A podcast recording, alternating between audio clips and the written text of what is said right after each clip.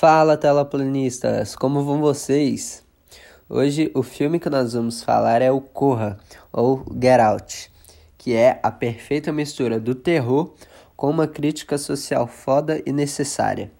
Meu nome é Arthur e você tá no Viagem da Tela. Seja bem-vindo.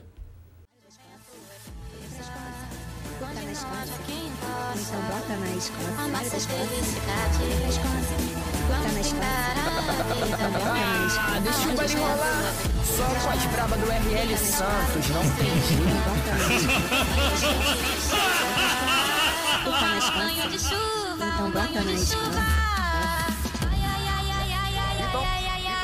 Então, então, então, então brotando na escola.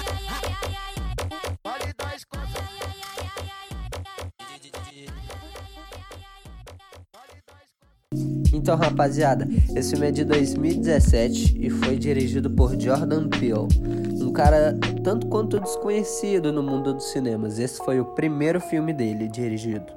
Ele tinha um programa de comédia no Comedy Central que se chamava Key and Peele. Eu não cheguei a assistir o programa, mas pelas reviews que eu tava lendo, já era uma proposta assim bem diferente da comédia normal. Era humor assim bem ácido. E nesse filme ele mostrou que, apesar de ser o primeiro trabalho dele, ele tá indo muito bem. Foi um trabalho muito bom. Hoje ele tem mais alguns trabalhos, algumas participações, mas o Corra é o que mais marca assim o trampo dele. O filme aborda pautas como racismo, lobotomia e hipnose. De uma forma bem complexa, eles abordam muitos tópicos, mas deixam uma interpretação assim na atmosfera do filme coloca um humor que não tira a gente do clima. É, é, é um ponto bem interessante. Então, bora lá para análise. O protagonista, Chris, interpretado por Daniel Kaluuya, é um fotógrafo afro-americano que ele vai na missão mais desconfortável de todas, que é conhecer os pais da namorada dele. Ela se chama Rose, que é interpretada por Alison Williams, é uma atriz bem mais famosa. Nesse contexto assim, ele pede pro amigo dele cuidar do cachorro. Aí ele fica no apartamento do Chris cuidando do cachorro durante esse final de semana, que ele vai passar na casa do sogro dele.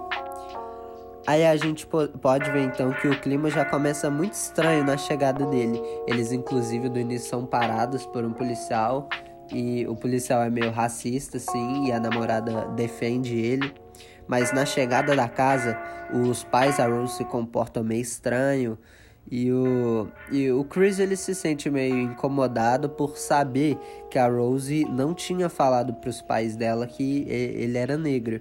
E numa conversa de genro e sogro lá depois, o pai da Rose, ele, tipo, tava falando: Ah, eu não sou racista, por mais que pareça, porque ele tinha dois empregados domésticos negros inclusive serão fundamentais para a construção da história.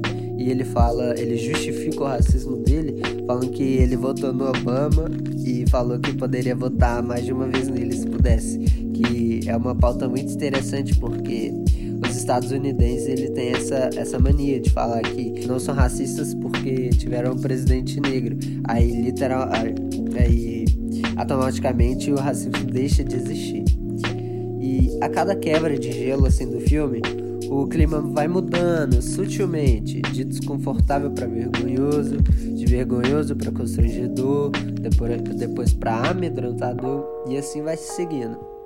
No fim de semana haveria um evento, assim, bem entre aspas, misterioso, que reunia toda a família e amigos lá do pai.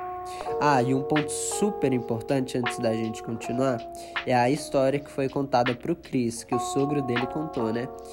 A história se baseia no seguinte: o, o avô da Rose, né? O pai do sogro dele era um corredor famoso, é atleta, né? De, de, de, de corrida. E ele perdeu uma corrida muito importante, acho que inclusive foi de Olimpíadas, para um outro corredor que era negro. Aí a ideia central do filme se originou daí. Aí continuando. Nesse evento foram reunidos pessoas brancas para um bingo, mas tinha uma coisa bem estranha. Graças à minha amiga Maria Fernanda, que percebeu a bela fachada, eu pude interpretar que ele estava fazendo um leilão pelo corpo do Chris. Isso porque todas as tabelas de bingos estavam é, preenchidas, tipo, tava com uma coluna preenchida. E nesse leilão havia uma foto bem grande do Chris, assim, que deixou o clima muito mais estranho. E nessa parte surgiu um suposto namorado, assim, de umas convidadas que interessou muito o Chris, que ele era o único outro negro lá. Além dos empregados domésticos e o Chris, que pelo jeito estranho assim, é, semelhante aos serventes da casa, o Chris resolveu tirar uma foto. Mas o flash, ele estava com o flash ligado e de certo modo, esse flash serviu como se fosse um gatilho e o cara quase atacou o Chris assim. Aí no decorrer do filme, a, a, Ro, a mãe da Rose é uma hipnóloga, né? Ela é uma terapeuta, assim, né? Mas que trabalha com hipnose. Basicamente, todos os, os integrantes da, da, da família, ou eles são ou neurocirurgiões, ou eles são terapeutas, trabalham com o cérebro, né? E, e para acabar com o vício de cigarro do Chris, é, a mãe da Rose, ela usa sem o, o consentimento dele a hipnose. E ele cai num limbo assim e vivencia o pior momento da vida dele, que foi foi quando ele perdeu a mãe dele e tal. E essa hipnose no fim do filme é fundamental. E o interessante do filme, que mais me interessou pelo menos, é que não é um clichê de terror. Ele não tem problemas típicos assim como falta de sinal de telefone ou acabar sinal de gasolina. Ele é tão genial que ele aborda e constrói todo o terror, todo o amedrontamento dentro da simplicidade das possibilidades que ele tem.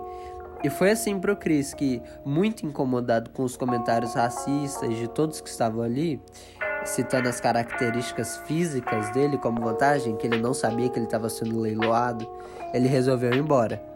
Ele conseguiu convencer a namorada dele, eles estavam se preparando assim. Nesse meio termo, o amigo dele que estava na casa, ele recebeu a foto do, do, do cara estranho e lembrou. O cara muito estranho, estava vestido de roupas sociais e namorando uma mulher com o dobro da idade dele, era um cara do bairro deles que havia desaparecido. O amigo do Chris resolveu procurar, pesquisar e viu isso. Como se não bastasse mais é, esquisitice, indo embora, o Chris achou umas fotos e tal de outros caras negros e percebeu que era uma emboscada. Ele foi amarrado no porão e tal. E ele viu um vídeo, é, passou numa televisão em frente a ele, é, que explicava totalmente o, o porquê de quererem ser como ele. Ser como ele, não, ser ele.